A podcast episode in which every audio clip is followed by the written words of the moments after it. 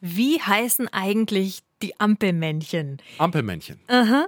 Die haben nämlich. Nein, ach so, ich dachte, das war eine Nachfrage. Ampelmännchen? Nein, Ampelmännchen. Sie heißen Ampelmännchen. Nee, die haben wirklich richtige Namen.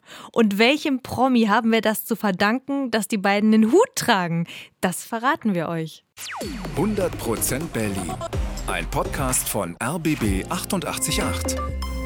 Gemeinsam mit zum Glück Berliner von Lotto Berlin. Ja, herzlich willkommen. Hier sind Lydia Mikiforov und Tim Koschwitz. Und bei uns gibt es ja immer das coole Berlin-Wissen to go. Und heute geht es um die berühmteste Erfindung aus Berlin, die Ampelmännchen. Jawohl, also die aus dem Osten, nicht diese komischen Strichmännchen aus dem Westen. Wir verraten euch alle Geheimnisse dieser zwei Männchen und versprochen, Ihr werdet nach dieser Folge mit anderen Augen über eine Fußgängerampel laufen. Also, wir springen zurück in die 60er. In Ostberlin fahren immer mehr Autos. Es gibt zwar auch schon Ampeln, auch Fußgängerampeln, aber da steht dann immer nur warten oder gehen. Mehr Autos, das heißt mehr Unfälle, vor allem mit Kindern. Da muss also was passieren. Denkt sich auch ein Mann namens Karl Peglau. Der arbeitet Anfang der 60er Jahre als Verkehrsplaner in Berlin und der will was tun. Kinder, insbesondere auch alte Menschen, denken mehr anschaulich, konkret. Und so habe ich also einfach versucht, diese Anschaulichkeit in personifizierte Symbole zu übersetzen. Eine seiner Ideen, die Ampelmännchen. Und er weiß auch schon, wie die aussehen sollen. Ganz wichtig, nicht so dünn sein wie die Strichmännchen im Westen, sondern die beiden sollen schön eine Knollennase und Bauchansatz haben.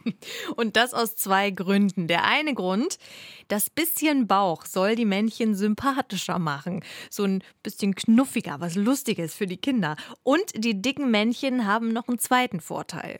Also das Männchen hat hauptsächlich den Hut, der ganze Körper möglichst auch etwas mollig betont, um mehr Licht auszustrahlen. Nicht? Und es muss natürlich auch eine Kopfbedeckung her. Die erste Idee damals, ein Zylinder. Der ist nämlich groß, der hat viel Leuchtfläche.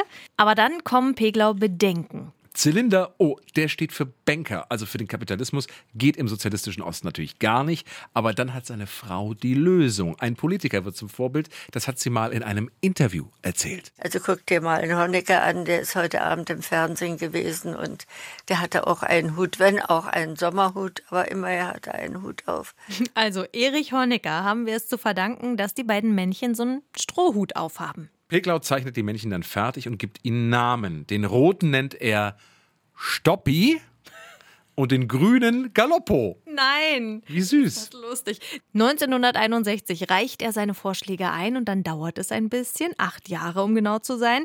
Und so lange wird das Ganze geprüft. Irre eigentlich. Wahnsinn. Aber dann, im Jahr 1969, die erste Fußgängerampel mit Ampelmännchen in der DDR und zwar an der Ecke unter den Linden Friedrichstraße. Und dann geht sie los. Die Ampelmännchen-Erfolgsgeschichte. Stoppi und Galoppo breiten sich immer weiter aus. Erst in Ostberlin und dann in der ganzen DDR. Ja, aber dann, 1989, Fall der Mauer. Deutschland wird eins. Große Freude, aber nicht für die Ostampelmännchen. Mhm. Denn alles, was nach DDR aussieht, kommt weg. Die beiden sympathischen Dickerchen verschwinden aus den Ampeln. Mhm. Das Strichmännchen aus dem Westen übernimmt. Für Peglau ist die Wende wirklich eine schwierige Zeit. Seine Behörde wird abgewickelt, er wird in den vorzeitigen Ruhestand versetzt und er muss zuschauen, wie seine Ostampelmännchen immer mehr verschwinden.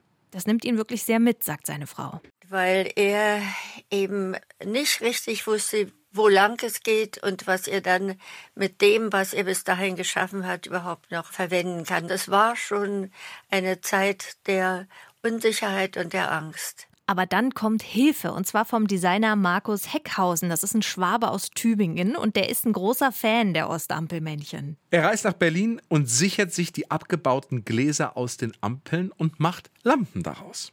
Die werden ein Mega-Erfolg. Dann will Heckhausen noch mehr Ampelmann-Produkte machen. Er fragt Peglau, darf ich das? Und der sagt, okay, aber unter einer Bedingung. Dass es nicht für politische Zwecke benutzt werden darf und auch nicht für Sachen, die den Verkehr eher unsicher machen, wie für Alkohol. Und das ist das Comeback der Ampelmännchen. Und für seinen Erfinder gemeinsam erfinden Heckhausen und Peglau immer neue Ampelmännchen-Produkte. Peglau hat endlich wieder eine Aufgabe, neuen Lebensmut. Und das Unglaubliche passiert. Immer mehr Menschen fordern, die Ostampelmännchen müssen zurück in die Ampeln. Und das passiert dann auch. Erst in Ostberlin und 2005 wird sogar in Westberlin das erste Ostmännchen eingebaut und zwar am Kudamm. 2009 stirbt Karl Peglau dann, aber seine Ampelmännchen, die werden ihn noch lange überleben und nur damit sie es richtig im Kopf behalten, die heißen Stoppi und Galoppo. 100% Berlin. Ein Podcast von RBB 888.